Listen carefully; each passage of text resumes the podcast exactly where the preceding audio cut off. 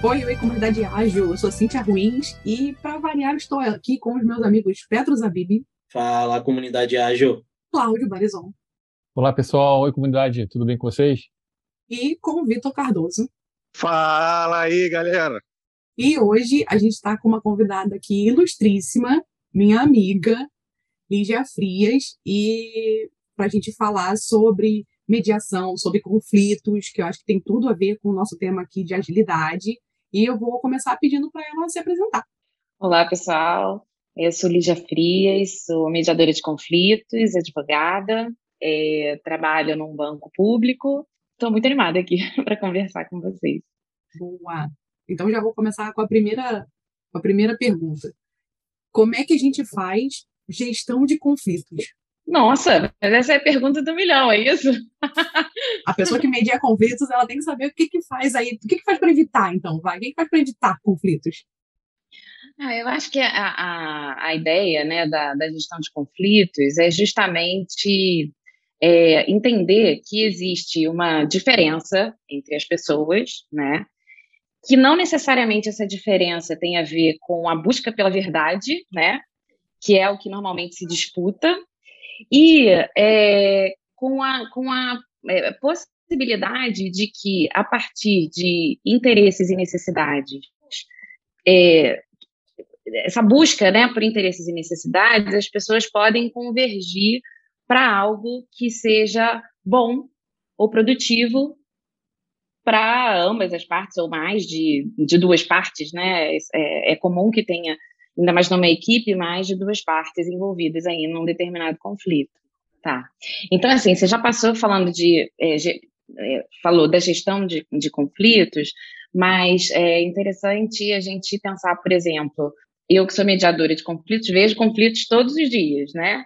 E aí as pessoas chegam para conversar e elas têm, de repente, é, uma versão da história ou a sua visão da história que é diferente da visão do outro, né? Então, o que, que faz um mediador? Para muita gente não sabe o que, que é mediação de conflitos, né? Então, de repente, vale a pena explicar. A mediação é uma forma de tentar resolver um conflito com a ajuda de um mediador, que é uma pessoa, um terceiro, né?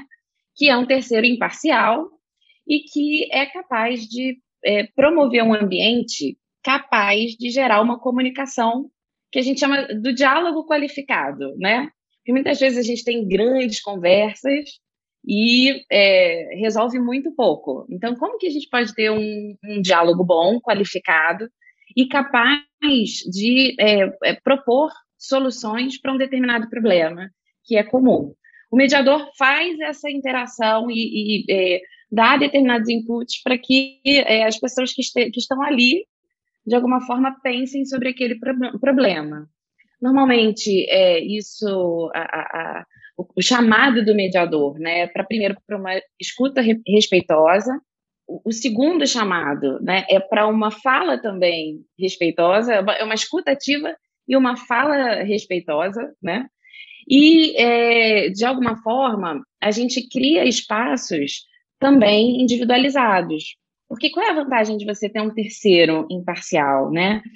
É que você possa falar coisas que diretamente existe ali uma dificuldade, né, também é, de que, que essa informação ou vaze, pode ser alguma, alguma coisa confidencial, é importante dizer que mediação é confidencial, né?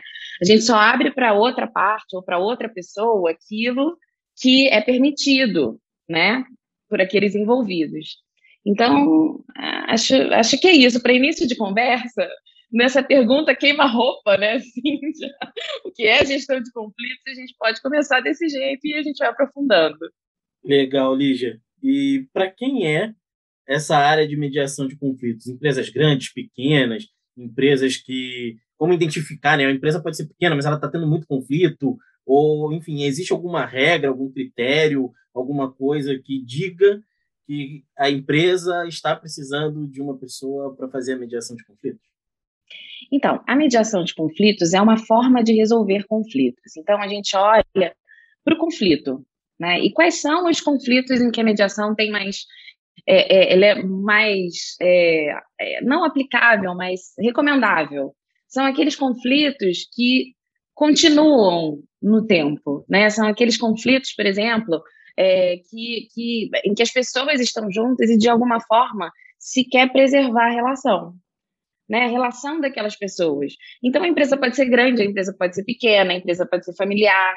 A gente pode falar de uma mediação que é uma mediação familiar também. A gente vê, por exemplo, mediações sendo feitas em comissões de ética. É, a gente precisa ter esse olhar para o conflito. Qual é o conflito que eu estou tratando? Quando o conflito tem uma, uma carga relacional muito grande ou grande, ou mesmo que seja um conflito, por exemplo, com um fornecedor de longo prazo, aquele negócio acaba, mas você tem uma, você tem uma relação. Então, é, é, é muito olhar para o conflito. E, claro, né? É, você olha a mediação e a mediação pode ser utilizada, por exemplo, em, em equipes grandes, em, em equipes pequenas, é, ou é, entre o líder e o liderado, enfim, é uma forma de resolver o conflito. Bacana. E hoje existe alguma forma de você conseguir medir a efetividade do seu papel? Por exemplo, você está ali na empresa, você falou que né, atua em conflito todo dia. Cara, qual o impacto se não, te, se não existisse um mediador de conflitos naquela empresa?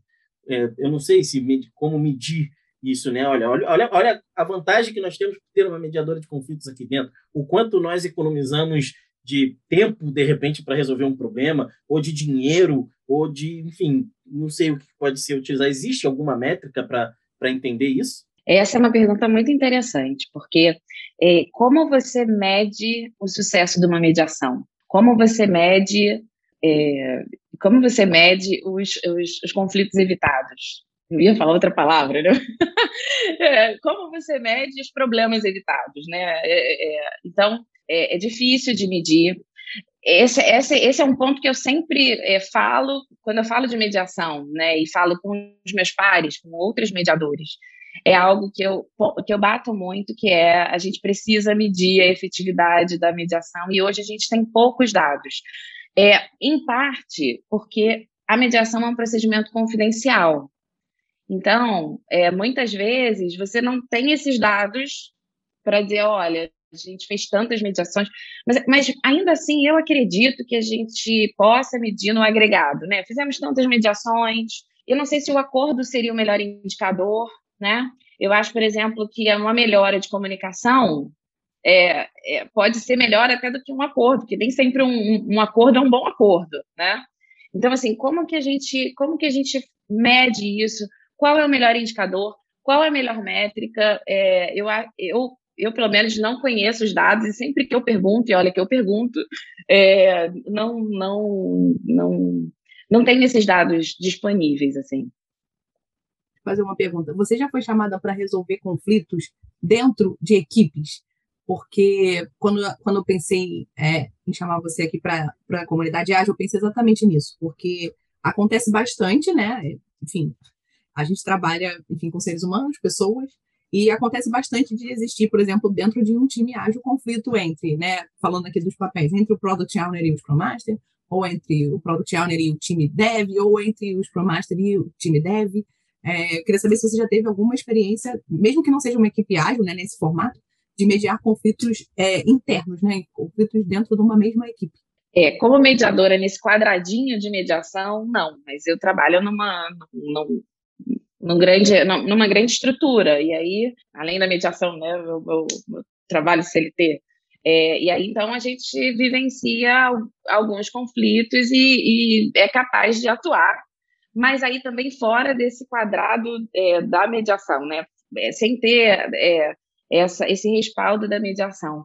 Mas o que é chamado hoje né, de workplace mediation é, é está é, é, bem avançado, está mais avançado em outros países. No, no Brasil, é, mediação é, organizacional, né, está tá surgindo aí.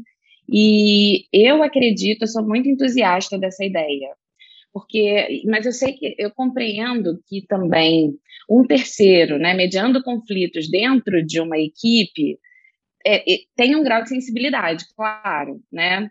É, isso precisa ser muito bem inserido nesse contexto é, da equipe, seja porque muitas vezes o, o líder pode ficar poxa, mas será que eu sou um líder que não sou capaz de gerir o conflito da minha equipe com a outra equipe, né?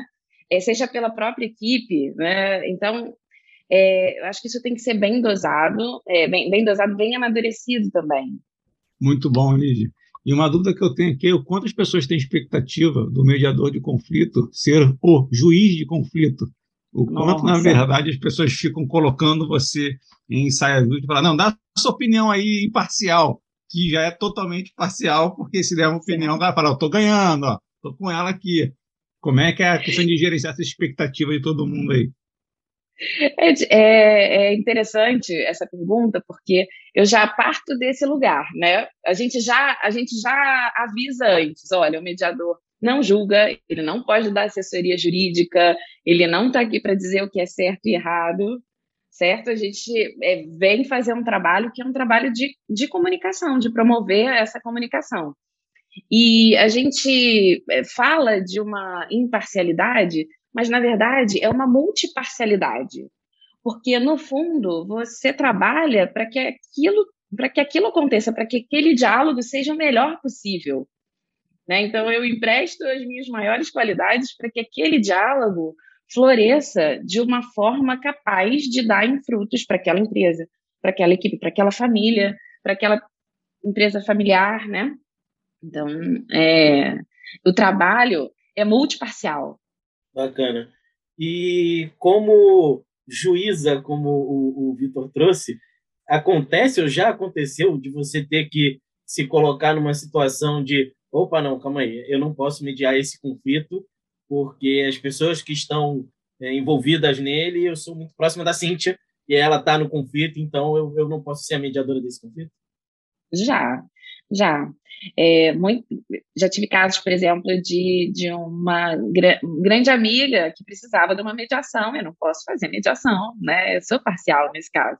E aí, então a gente encaminha para outras mediadoras que podem fazer esse trabalho lindamente também.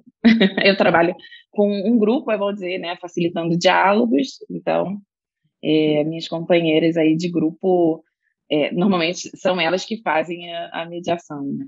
Quando eu estou impedida, ou quando eu sou suspeita, ou quando aquele ou quando aquele espaço, né, de quando a relação com a parte é muito próxima, porque imagina, você tá, eu até brinco sempre, é, eu sou mediadora, mas todo mediador precisa do mediador, porque é, quando o conflito é nosso, a gente não está imparcial, a gente não está nessa distância. E aí, voltando para a pergunta, né? O quanto o mediador pode contribuir para uma equipe?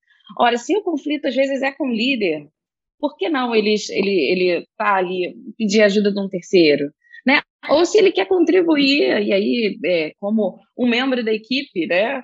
Às vezes trazer um terceiro que tem essa distância ótima, que tem, tem esse pensamento multiparcial, pode funcionar. Muito bom. Aí minha, minha outra dúvida aqui é o quanto o trabalho que você faz de mediação gera para o time um nível de conhecimento para que eles consigam mediar os próximos conflitos sozinho, ou quanto fala assim, não, tudo, toda discussão que tiver, vamos chamar a Lídia para mediar aqui, e aí tudo trava em cima do mediador, né? O quanto isso acontece ali, né? E, e até que ponto também que a equipe pede ajuda para o mediador. A hora que, assim, gato subiu no telhado, estão quase se batendo lá, chama o mediador aqui para resolver tudo, já com a temperatura nas alturas, ou o time também consegue ver que o conflito está meio que não chegando a conclusão nenhuma e o pessoal consegue fazer esse pedido de ter alguém para facilitar.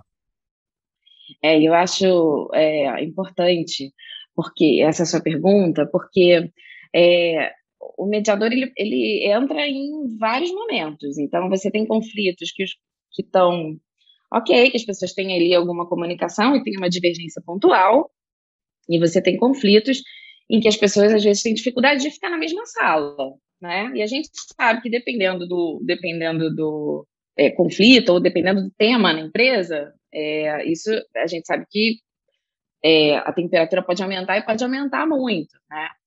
Eu, como mediadora, eu, eu, eu sempre voltando para aquela ideia de como que a gente pode medir a efetividade da mediação, né? Eu acredito é, mesmo que o maior é, ganho da mediação, o maior sucesso da mediação é compartilhar essa forma de resolver o conflito, né? Essa forma de tentar resolver o conflito, porque é, quem resolve não é o mediador. O conflito ele é resolvido pelas pessoas que estão ali, porque a gente entende de verdade que a melhor pessoa para resolver um conflito é o dono dela, né? O dono desse conflito. Por quê? É porque a gente pensa na sustentabilidade de qualquer solução. E a pessoa que está ali envolvida no conflito, que sabe, por exemplo, que é, aquele, aquele, aquela solução ali, ela só funciona daquele jeito, não adianta você tentar um outro jeito, porque no dia a dia isso não vai funcionar, né? Então, é, você tem um determinado, uma determinada ferramenta de trabalho, né? A gente passou por isso. Você tem alguns filtros ali, você quer emitir um relatório com um filtro tal. Não adianta você é, pegar uma solução que é inaplicável. Então, se as pessoas conhecem aquele sistema, se as pessoas conhecem aquela realidade, a gente acredita que elas podem também dar a melhor solução. E eu acredito que o sucesso do, da, da, mediação e do mediador é justamente compartilhar essas formas de é, atuar e, e, e, tentar resolver o conflito por elas mesmas, né? Eu não meço, eu não meço o sucesso pela, da mediação é, com a quantidade de acordos, embora eu acho que esse seja um indicador importante. É, mas eu, eu, eu acho que a, o grande ganho é justamente as pessoas conseguirem começar a se comunicar melhor, usarem, por exemplo, né, essa ideia de subir para o balcão de vez em quando. Deixa eu ver o conflito aqui dessa sacada, né, como se a gente estivesse fora desse, desse problema.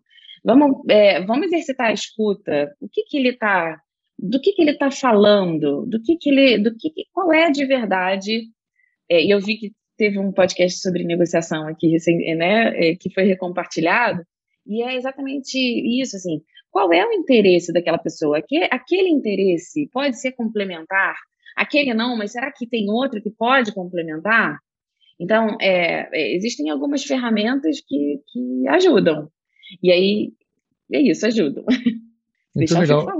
Não, muito legal, Lígia. E, e, é para falar mesmo. Deixa eu pegar alguns ganchos aqui. Você falou em negociação, né? Que a gente teve de fato um episódio sobre isso.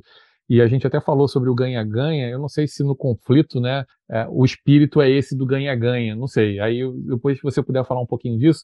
Mas, mas, a pergunta que eu ia te fazer, no fundo, eu ia fazer duas perguntas. Então, estou botando a terceira aqui. Mas beleza. É porque, assim, eu estou entendendo que isso não é, não é um cargo, é um papel. E aí é um papel, então, que eventualmente você é acionada em função de algum problema. Então, assim, existe algum processo para isso? Assim, monta-se até um. É quase um. Quase um. É, como é que se fala? Um um, uma, uma, sala de, com juiz e tal, monta-se isso. um, júri, um júri simulado, né? Um é, alguma coisa assim.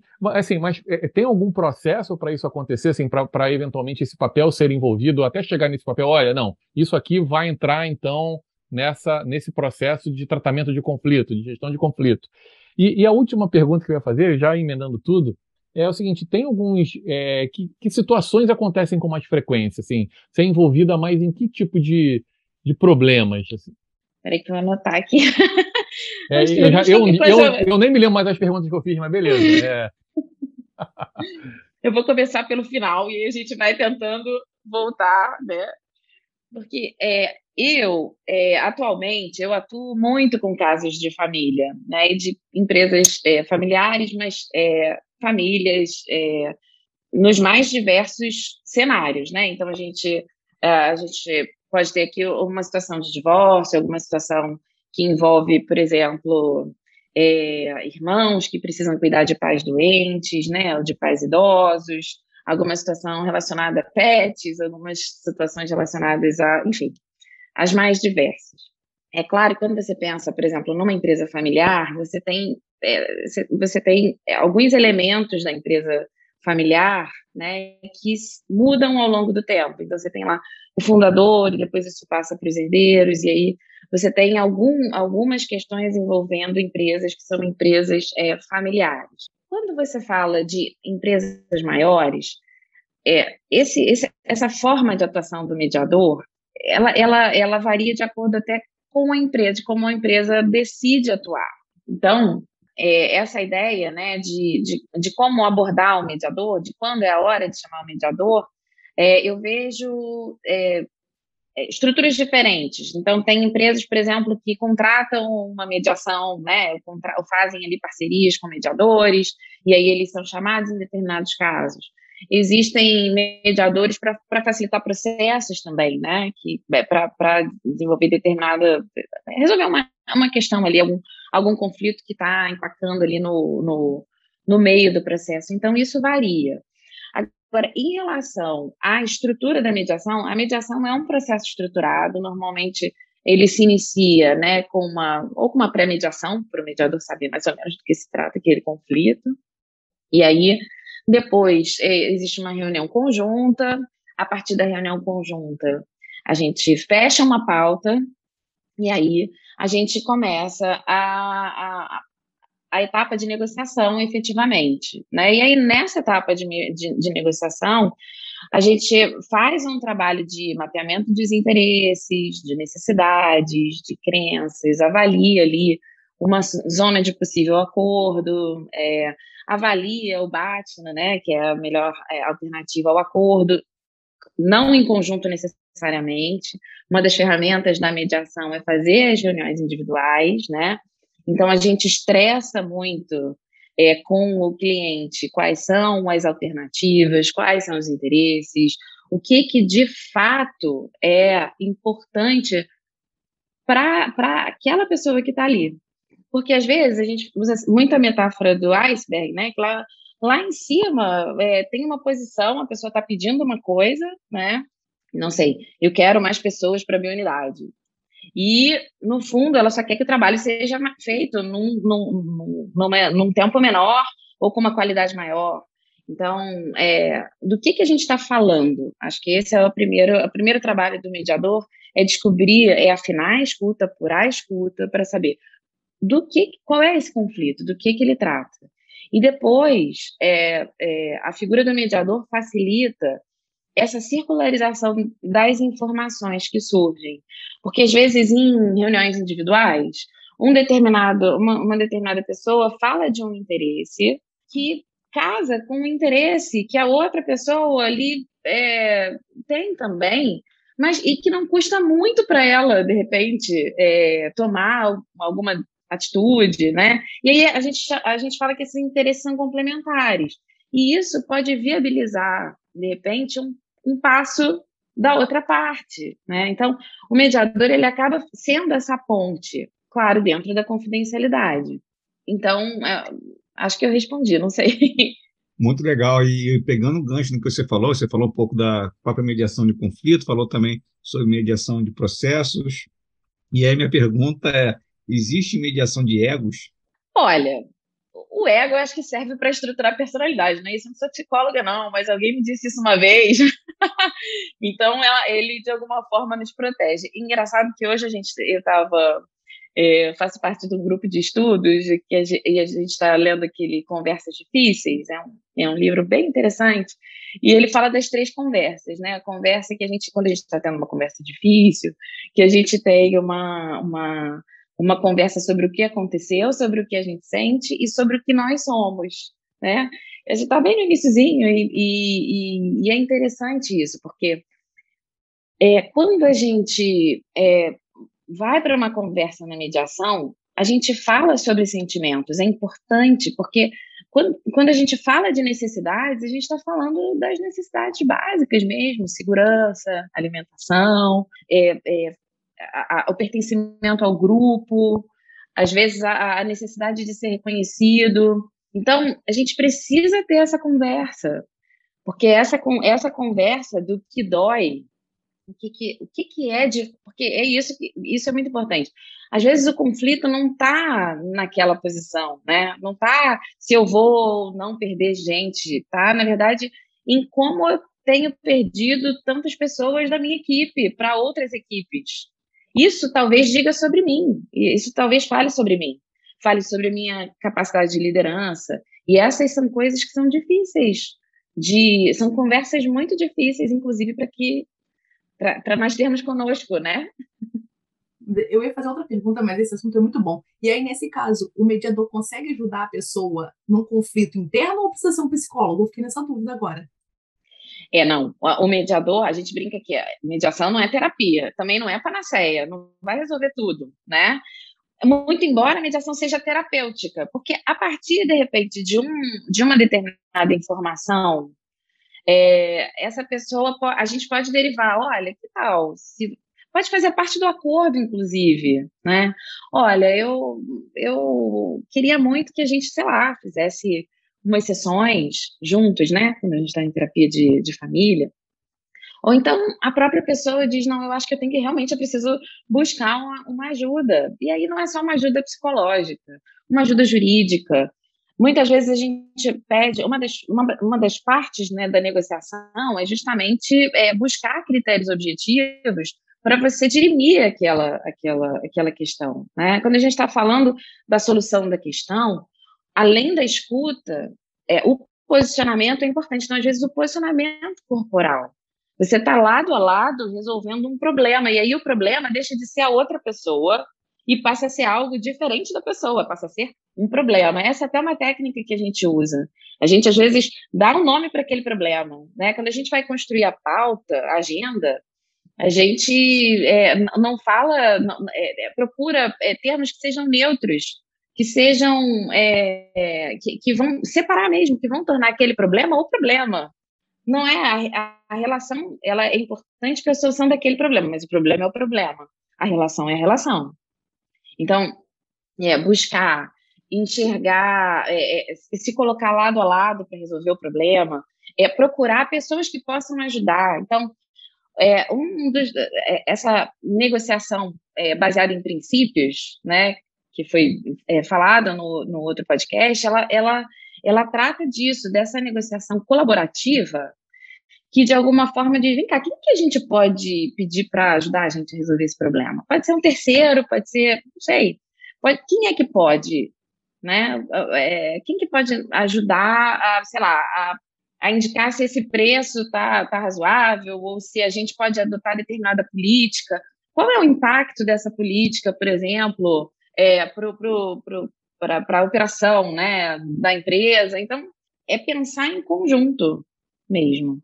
Aí deixa eu voltar para a minha pergunta original, que eu lembrei de uma coisa.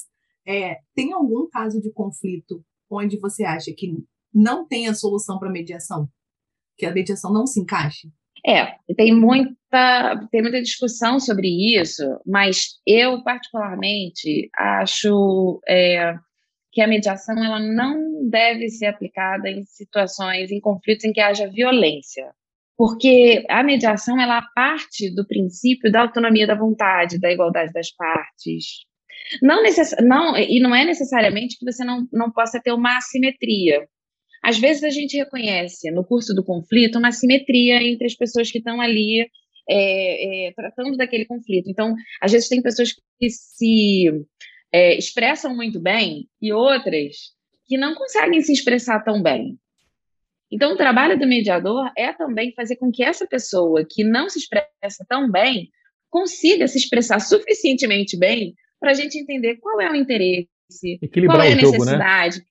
Equilibrar, equilibrar, por quê? Porque a gente entende mesmo que é, quanto mais as pessoas consigam conversar melhor, mais elas vão ter soluções melhores para todo mundo. Então, em situações em que haja violência, além dessa simetria, né, existe ali uma, na, na minha visão, uma impossibilidade, mas é, tem pessoas que dizem, olha, a violência, é claro que você não vai mediar, mas é possível, por exemplo, nos casos de família em que isso talvez fique mais evidente, olha, você não vai mediar a violência, mas às vezes tem um filho que está ali e que precisa de uma solução que eu sempre falo que é a solução no tempo da vida, né? Quando você vai falar do processo judicial, é, esse processo ele tem o tempo do processo. E aí, vários dados, né? A crise do judiciário a gente pode falar. Quando você vai resolver em, em, em mediação, a tentativa de resolver no tempo da vida. Assim, quando, quando você está falando de uma empresa, então, nas situações de assédio, nas situações. Mas, é, de novo, assim, já vi algumas utilizações, né? E, e em algumas comissões de ética, por exemplo, em casos em que existe e uma, uma, né, uma, uma provocação, um requerimento, uma denúncia, uma denúncia, por exemplo, é, chamar-se o mediador e se firmar um acordo a respeito, um acordo de convivência ali.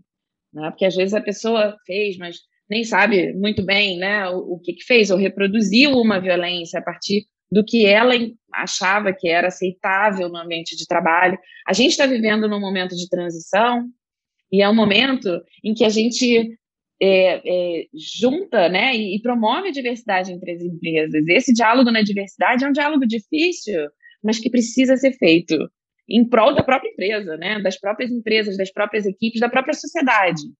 Muito bom. Aí, aí gente, eu estou muito perguntativa hoje, né? Esse assunto me interessa muito. É, e aí eu tenho uma pergunta que eu acho que assim, a gente já está tá aqui uns 40 minutos falando já. É, eu tenho uma pergunta que é o que, que uma pessoa pode fazer quando ela está vendo um conflito, uma pessoa que não é mediadora, tá? O que, que ela pode fazer para tentar ajudar esse conflito? Assim, qual a dica que você daria para uma pessoa que não é mediadora, mas que quer ajudar é, a resolver um conflito? De novo, trazendo aqui para nossa realidade do ágil, de repente está rolando ali um conflito entre o, entre o líder técnico e o Scrum Master. O que, que alguém que está ali dentro do time pode fazer para tentar ajudar nessa, nessa mediação? Então, eu acho, eu acho super importante também essa pergunta, porque a gente é, precisa também desenvolver no dia a dia as nossas habilidades socioemocionais. Né? Então, a primeira coisa é escutar. E, e escutar significa, por exemplo, é, ter qualidade na presença. Então, não adianta escutar falando celular. Se você não tiver é, o tempo para ouvir é, diz: Olha, eu tenho. que eu, eu, eu, agora só tenho cinco minutos, é suficiente para nossa conversa? Não, vamos marcar um horário para nossa conversa? Porque aí você tem um acolhimento, dá um acolhimento, um rapport que é importante, né? E aí você dá a qualidade da presença, você escuta, você não interrompe. É, assim, a gente pode falar de escuta e eu posso falar muito de escuta, né? Então, assim, não interromper, respeitar os silêncios. Né? A gente respeita pouco os silêncios, mas os silêncios às vezes falam, eles gritam às vezes. Né? Então, é, identificar o interesse, e aí começar a identificar os interesses, às vezes fazer o que a gente faz é, muito, o mediador faz muito é resumir. Então, eu estou entendendo que você está é, tá me dizendo isso. É isso, porque às vezes o que a gente escuta não é o que a pessoa quer dizer. E quando você faz o resumo e confirma, isso ajuda né, a, a, a, evoluir com essa conversa. Outra coisa que, que, que é importante é, é esse deslocamento, né? De é, se, se, você está ali envolvido no, eu não sei exatamente se você está falando de um terceiro se você está falando da própria da própria equipe, mas é, digamos que seja o líder, né? É, que precisa ouvir aquela pessoa de alguma forma e, e, e, resolver ali, né? Então essa troca de, de papéis, deixa eu ver da pers perspectiva do outro, né? Deixa eu me movimentar aqui para ver o que que, do que, que ele está falando e de quais são quais são as, as é, questões que são relevantes para ele, né? Não achar que, que já sabe o que o outro vai dizer, já sabe o que é importante para o outro. É, uma coisa que, que vale também é, muito é procurar observar a si mesmo, né? Se, se a pessoa estiver no, no conflito. Então, é aquela máxima da, da CNV, da comunicação não violenta, né? Observe, é, veja o que você está sentindo, qual é a sua necessidade, o pedido, é, e faça um pedido, vale também.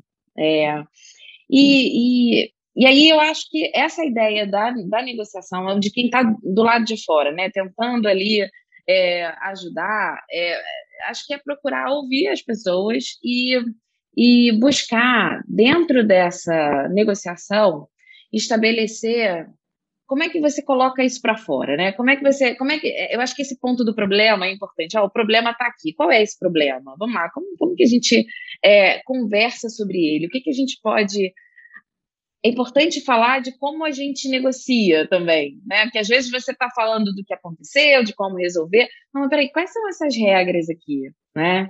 Quais são as regras da, nossa conversa? Então, eu acho que quando falta, né, quando falta uma, uma habilidade ou outra, pedir ajuda mesmo, ou a um, a um terceiro que está do lado de fora, como é que é a sua opinião sobre isso? Vem, me diz aqui o que, que você acha. Você acha que eu estou. E aí, se abrir também para receber esse feedback. Que não sei se é um presente ou se não é, porque eu ouvi esse podcast também. Esse foi polêmico, é, esse foi bem Esse polêmico. foi polêmico, é. Mas essa ideia de que quando você está oferecendo para o outro, você está oferecendo a presença, você está oferecendo é, o que você tem de melhor para aquela máquina se movimentar, para aquele, para aquele, aquele, a máquina não o outro ser humano, mas para aquele problema se movimente, né? Beleza, a gente já está aqui acho que falando uns 40 minutos. E aí, para fechar esse episódio, que tá maravilhoso, assim, né? Quando ficar editadinho, pronto, lindo na plataforma, acho que vai todo mundo ter muitos insights dessa conversa aqui. Queria pedir vai. dicas, assim, o que que, o que que você dá de dicas para alguém que está é, que está com conflitos ou que quer melhorar a sua gestão de conflitos ou que quer ser, quem sabe, um mediador também? É, acho, além dos livros, né, de, de, ampliar essa leitura, porque a gente amplia o repertório, e aí a gente pode pegar os livros de, de negociação, que é como chegar assim, como chegar assim com, com, si, com, com si mesmo, é, além da razão, supere ou não, tem um monte, né, tem, tem, tem é, o, o, programa de, da, de Harvard é muito, é muito completo, e a cada vez que a gente faz a leitura, a gente aprende um pouco mais, porque, de fato, ali eles falam de negociação. E a, o negociador é essa pessoa que está negociando diretamente. Então, como você melhora a sua capacidade de negociar? E aí, de negociar também, não só de não só para é, impor a sua, o que você quer, mas aprender também com o outro e ter um acordo, é, um acordo, uma solução é, melhor para todo mundo. Né? Então, é, ampliar essa, essa, esse repertório. Acho que a, as técnicas de comunicação não violenta também, os livros do, do Marshall são é, muito é, bem-vindos. Acho que a prática também, de praticar um pouquinho a cada dia, né? Eu acho que é, se ouvir, se ouvir falando, entender, é, pegar esse distanciamento, pensar na empatia, porque quando a gente fala de colocar no lugar do outro, a gente está falando de empatia.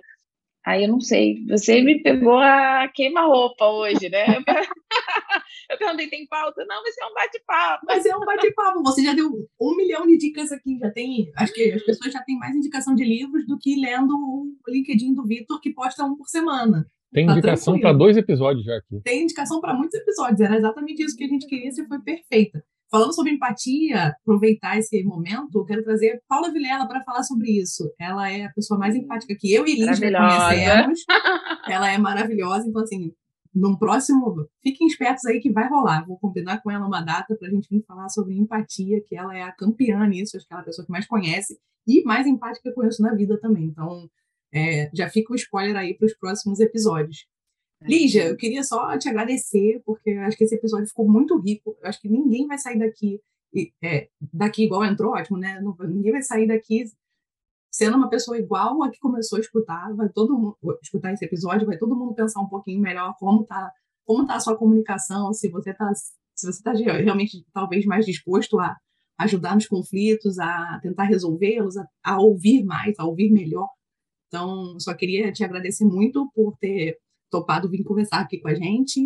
E é isso. Ah, eu que agradeço muito, muito mesmo o convite, o papo, a oportunidade de exercitar, né? As respostas foi demais, gente. Desejo muito sucesso para vocês, muito, muito mesmo. Muito bom, vocês... Lígia. Muito bom.